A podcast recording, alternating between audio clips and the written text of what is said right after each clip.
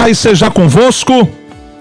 Meus amados, eu sou o pastor Merivan de Oliveira, seu amigo de todos os dias, e estamos aqui para trazer mais uma palavra de Deus para você, no nome do Senhor Jesus. E nós queremos meditar, queridos, em uma passagem que se encontra no Salmo de número 126, o versículo 1, basicamente o final do versículo 1, a parte B do versículo. Mas o versículo 1 diz assim: Quando o Senhor trouxe do cativeiro os que voltavam de Sião, estávamos como os que sonham. Em outras linguagens dizem: ficamos como quem sonha. Louvado seja Deus. Meus queridos, nós já refletimos um pouco sobre esse salmo, acredito que na semana passada a gente ministrou isso, em uma das nossas ministrações.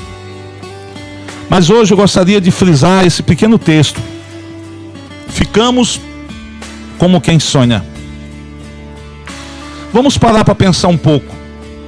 Quando as pessoas se encontram em dificuldades, quando as pessoas se encontram em lutas, em problemas, na sua mente elas sempre estão vislumbrando uma vida sem aquele problema.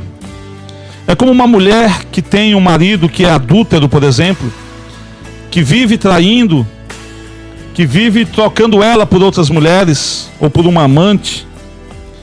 E essa mulher começa a lutar pelo seu casamento, começa a lutar pelo seu marido. E na sua mente ela começa a idealizar como seria a sua vida se o seu marido fosse fiel a ela. Como ela seria feliz, como ela estaria, sabe, queridos, vivendo como que num paraíso. Muitas preocupações, muitos choros, muitas lágrimas seriam evitadas. E enquanto você fica sonhando, fica idealizando aquele, aquele momento que você tanto deseja que aconteça na sua vida, temporariamente você se esquece do problema. E você sente até mesmo uma paz, um alívio. Você talvez esteja de olhos fechados, deitado numa cama, numa rede, sentado, enfim. E você está ali na sua mente, imaginando como seria a sua vida sem aquele problema, sem aquela dificuldade, até o momento em que você precisa parar de sonhar e voltar para a sua realidade. Você às vezes até fica um pouco chateado, porque estava tão gostoso ali imaginando, sonhando aquilo, sonhando acordado, vamos dizer assim, e alguém vai e chama você para fazer alguma coisa, ou quer falar alguma coisa para você, e interrompe aquele momento que você estava sentindo uma paz, uma alegria, mas que no fundo você sabe que não condiz com a realidade que você está vivendo. Quando aquele sonho é interrompido, você volta para a sua realidade.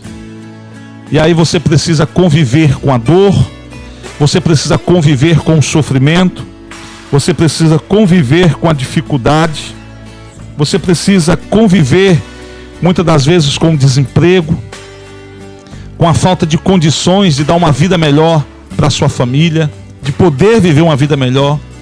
Você volta para a sua realidade do aluguel atrasado, da energia cortada. E aí você muitas das vezes pensa em desistir, pensa em parar.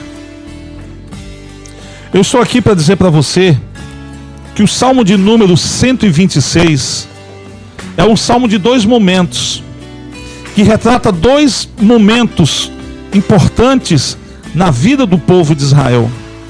O primeiro momento, eles estão escravizados, sem direito a nada, passando dificuldades, comendo muitíssimo mal, comendo o que davam para comer, talvez comidas ruins, fora da sua cultura, do seu cardápio, mas eram obrigados a comer porque estavam trabalhando como escravos em um país que havia escravizado eles. E o outro momento é quando Deus interfere nesta situação. É quando Deus entra nesta situação e muda por completo. E agora, Deus traz libertação ao povo de Israel. Deus levanta Ciro II, rei da Pérsia, que vence a Babilônia e assim, queridos, consegue é, é, dar liberdade para eles. O rei da Pérsia, ele domina toda aquela região. E agora o povo de Israel consegue a sua liberdade. E ele então, queridos, ao retornar para casa, ao retornar para Jerusalém, ao retornar para Israel, eles não acreditavam no que estavam acontecendo. Eu fico imaginando quantas noites, muitos deles, lá naquela prisão fria, sonhavam com este retorno. Sonhavam com um dia em que poderiam voltar. Ah, se nós um dia pudéssemos voltar para nossa terra, voltar a plantar, voltar a, a, a ir frequentar os nossos rios, colher aquilo que plantarmos, podermos restaurar o templo de adoração ao Senhor. E eles ficavam sonhando aquilo, talvez sonhassem pela noite, mas quando o dia amanhecia, eles tinham que voltar para a sua triste realidade. Queridos, eu quero dizer algo para você. Deus ele pode e ele quer mudar a sua história.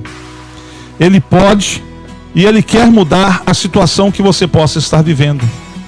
Este sonho que você tanto sonha, que você tanto almeja, que você tanto busca, eu quero dizer que no Senhor ele pode tornar-se em realidade, desde que precisamos ser claro este sonho esteja dentro dos propósitos de Deus, esteja de acordo com a vontade de Deus.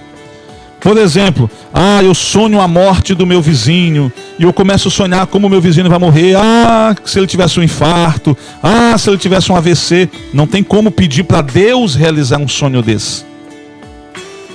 Mas quando você sonha, queridos, em poder ter sua família restaurada, seu casamento restaurado, ter seu marido de volta, sua esposa de volta, seu filho de volta, quando você sonha com uma porta de emprego aberta, quando você sonha em ter a sua casa própria, ter seu meio de transporte, quando você sonha talvez em ter um sítio, para nós que moramos numa cidade ribeirinha, você de repente querer ter sua ilha, enfim, ter seu barco.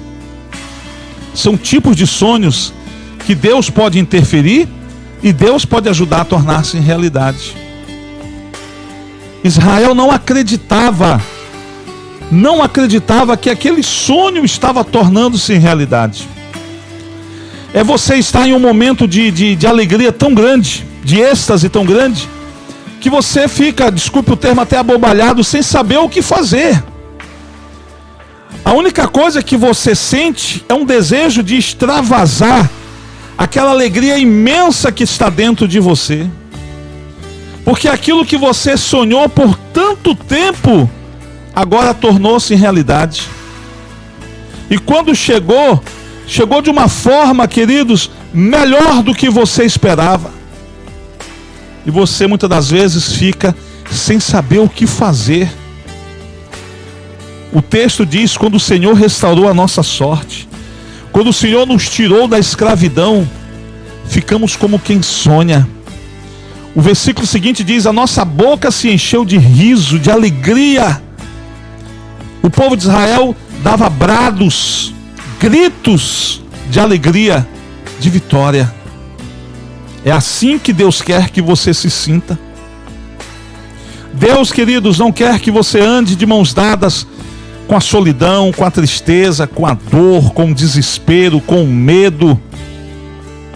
Essas coisas têm feito muitas das vezes você parar. Tem feito muitas das vezes, queridos, você até mesmo desistir. Deus não deseja isso para você.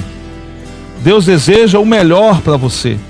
É por isso, queridos, que a palavra do Senhor nosso Deus, ela nos diz em Isaías no capítulo 43, o versículo 1 e 2: Mas agora assim diz o Senhor que te criou, ó Jacó, e que te formou, ó Israel não temas, porque eu te remi, chamei-te pelo teu nome, tu és meu. Quando passardes pelas águas, eu serei contigo. Quando passardes pelos rios, eles não te submergirão. Quando passardes pelo fogo, não te queimarás, nem a chama arderá em ti. Olha o que Deus está dizendo para você. Está dizendo que você não vai ficar parado numa situação difícil está dizendo que você não vai ficar estacionado no problema. Ele vai mudar a tua história. Queridos, passar significa é, é, é uma ação transitória, significa que você não vai ficar parado ali, estacionado ali, não. Você vai sair dali. Então isso significa que Deus, Deus vai tirar você de onde você está e colocar você em um lugar muito melhor. Queridos, desânimo, desespero, ansiedade, medo, tudo isso o inimigo vai levantar para tentar fazer com que você seja dominado por isso. E quando ele, se ele conseguir te dominar com isso, ele vai fazer você parar e desistir. Tudo que Deus quer é que você não desista dos seus sonhos, que você não pare de sonhar, que você continue sonhando com o Senhor. Precisamos colocar Deus dentro, queridos, dos nossos sonhos. Muitas pessoas não convidam Deus para fazer parte dos seus sonhos. Muitas pessoas idealizam algo, mas não conseguem vislumbrar Deus dentro deste algo. Porque eu quero talvez uma casa própria. Porque eu quero, Senhor, na minha casa colocar uma célula aonde semanalmente vou reunir os meus amigos, meus vizinhos para compartilhar a tua palavra. Senhor, porque eu preciso de um transporte, porque eu preciso de um transporte para ir para tua casa. Muitas das vezes até mesmo usar esse transporte para levar alguém para ir na tua casa. Eu preciso colocar Deus dentro dos meus sonhos. Para que eu preciso de um emprego apenas para me alimentar, sustentar minha família? É lógico que eu preciso de um emprego para isso, mas também para que do meu emprego eu possa tirar o meu dízimo e honrar o Senhor com a minha fidelidade. Coloque Deus dentro dos seus sonhos. E você vai ver que Deus vai fazer com que os teus sonhos se tornem realidade. O problema de muitas pessoas é que eles não convidam Deus para estar nos seus projetos. Eles querem que Deus realize um projeto para eles, mas Deus fique de fora.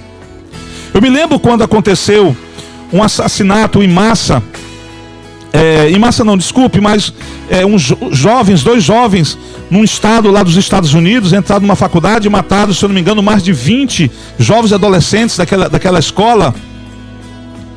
E um dia perguntaram para a filha do pastor Billy Graham, aonde Deus estava, que não impediu que aqueles jovens adolescentes fossem assassinados por, por aqueles outros dois jovens adolescentes. E a resposta da pastora foi: Deus estava exatamente aonde vocês o colocaram para fora das escolas. Vocês proibiram a Bíblia, vocês proibiram o ensino religioso, vocês proibiram orações, reuniões, proibiram falar do nome de Jesus. Vocês colocaram Deus para fora da escola, agora vocês querem cobrar que Deus interferisse em algo que aconteceu dentro da escola, num ambiente em que vocês o tratavam como um estranho, em um ambiente como ele não era bem-vindo. Certa feita, queridos, os discípulos entraram num barco com Jesus. E quando eles estavam no barco, em viagem, perceberam que só tinha um único pão para alimentar todos eles. E eles perceberam que um único pão não daria para todos. E começaram a discutir entre si por que não trouxeram pães, não trouxeram mais pães. Jesus tinha acabado de multiplicar pães. Tinha sobrado doze cestos, mas eles estavam apenas com um único pão dentro do barco. E discutiam entre si por que não havia mais pão. Porque, olha, Pedro, a culpa é tua. Não, João, a culpa é tua. Não, Bartolomeu, a culpa é tua. Não, a culpa é de Natanael. Estavam colocando a culpa um no outro. Jesus perguntou: vem cá, que vocês estão discutindo por causa de quê? Ah, Senhor, porque nós temos apenas um pão. Vem cá, quando eu multipliquei a primeira vez, quantos pães sobraram? Ah, sobraram sete, sete cestos cheios de pães e peixes. Da segunda vez, doze. Vocês ainda não entenderam? Vocês estão brigando por causa de um pão e se esqueceram que eu que multiplico os pães estou dentro do barco com vocês? É uma outra situação, queridos. Uma situação é você não convidar Deus para estar no barco com você. Outra situação é Deus estar no barco com você e você não recorrer a Ele. Jesus estava dizendo para os discípulos: você não precisa se preocupar. Eu só preciso de um pão. A partir de um eu multiplico em 10, 15, 20, 30, quantos vocês quiserem. Eu só preciso ter um. Deus só precisa ter fé. Você, aliás, você só precisa ter fé. Você só precisa ter fé. A partir da sua fé, Deus multiplica e transforma ela em bênção. Você precisa começar a convidar Deus para fazer parte dos teus sonhos. Deus ele quer entrar na tua vida, Deus quer entrar na tua família, Deus quer entrar nos teus negócios, Deus quer transformar, Deus quer mudar e mudar para melhor, para que você possa ficar como quem sonha. Chegar em um momento e você talvez olhar para sua a sua circunstância, olhar para a situação na sua volta e você dizer: Eu nem acredito que isso esteja acontecendo. Será que eu estou dormindo? Se eu estou dormindo, eu não quero nem acordar. Porque é assim que Deus quer fazer com a sua vida. Há muito tempo atrás eu sonhava em ter filhos com minha esposa. Minha esposa era estéreo. No dia em que nós aceitamos a Jesus, minha esposa aceitou primeiro. Depois ela me ganhou para o Senhor. Deus entrou na nossa família. Nós colocamos Deus nos nossos sonhos. E nós dissemos: Deus, se o Senhor nos der um filho, o nome do nosso filho vai honrar o teu nome. E o Senhor curou a minha esposa de esterilidade. E nós tivemos o nosso primeiro filho. E ele se chama Samuel, porque Samuel significa aquele que foi dado por Deus. Para todo mundo a gente dizia: esse filho foi Deus que nos deu. Foi o Senhor que nos deu. Nos deu no momento mais difícil da nossa vida financeiramente. Aonde eu dormia no chão praticamente. Minha esposa dormia numa rede não tínhamos nada. A nossa sala não tinha nenhum móvel. A gente até usava a sala para oração com as pessoas, porque não tinha nenhum móvel, não tinha sofá, não tinha almofada, não tinha nada. Foi assim, nessa situação difícil, que o Senhor trouxe o nosso filho ao mundo.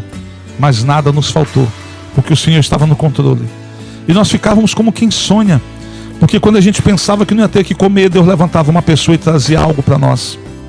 Quando a gente pensava que o nosso filho não teria o que vestir, Deus levantava uma pessoa que trazia roupa para o nosso filho. A gente estava como quem sonha. A gente não acreditava, nada nos faltava, porque o Senhor estava no controle. Eu quero dizer para você: esse mesmo Deus vai estar no controle da sua vida. Convide Deus para entrar nos seus sonhos. Convide Deus para entrar nos seus projetos. Convide Deus para fazer parte, queridos, da sua vida. Olha só, Provérbios capítulo 16, versículo 3 diz: Confia ao Senhor tudo o que você faz. Confia ao Senhor tudo o que você deseja fazer. Coloque Deus dentro dos seus sonhos, e o final do versículo diz: E os seus sonhos, os seus planos, os seus projetos serão bem-sucedidos. Confie ao Senhor tudo o que você faz, e seus planos serão bem-sucedidos. Provérbios capítulo 16, versículo 3. Eu quero deixar essa palavra para você no dia de hoje. O que está faltando para você convidar Deus para estar nos seus sonhos? O que está faltando para você colocar Deus nos seus sonhos? para que o nome do Senhor possa ser glorificado quando a vitória chegar nas suas mãos, porque é Ele, é Ele que vai te dar vitória. A palavra do Senhor nosso Deus, queridos, é muito clara em nos dizer que o cavalo é preparado para o dia da batalha, mas quem dá a vitória é o Senhor. Provérbios capítulo 21, versículo 31. Quando fala o cavalo se prepara para o dia da batalha, está falando o homem que vai lutar sozinho, com suas próprias forças, com sua inteligência, com tudo que tem. Mas não se esqueça que quem dá a vitória é o Senhor, é Deus. É Deus que vai dar tua vitória. É Deus. Em 2 Crônicas, capítulo 20, versículo 20, está escrito que nós, queridos, precisamos dar crédito à palavra dos profetas. Crede no Senhor vosso Deus e estareis seguros. Crede nos vossos profetas e prosperareis. Então estou aqui para dizer para você: creia nessa palavra. Creia. Deus vai transformar, queridos, este sonho em realidade na sua vida. Tudo que você precisa fazer é chegar a Ele. Se achega ao Senhor de todo o seu coração. Um coração aquebrantado, contrito, Deus não desprezará. Ele diz: Vocês vão me buscar, mas vocês só vão me encontrar quando vocês me buscarem de todo o vosso coração. Convide Deus para fazer parte da sua vida, do seu sonho, da sua família, da sua empresa, dos seus negócios. Coloque Deus nos seus sonhos. Mostre para Ele que quando esse sonho se tornar realidade, o nome dele vai ser glorificado, ele não vai ser esquecido. Quando você vencer, não se esqueça de Deus. Quando você estiver vencendo, você estiver conquistando, avançando, nunca se esqueça de Deus, porque é Ele que está ajudando você a chegar lá. Que o Senhor te abençoe, que o Senhor te guarde eu quero deixar essa mensagem ao seu coração no dia de hoje. Não se esqueça, quando o Senhor restaurou a nossa sorte, ficamos como quem sonha. Você vai, se, vai ficar nessa situação, você vai se encontrar dessa forma, você vai ficar como quem sonha. Você não vai nem acreditar quando Deus interferir na tua situação e conceder vitória para você. Que Deus te abençoe, que Deus te guarde, Pai seja convosco. Até a nossa próxima mensagem, se assim o Senhor nos permitir.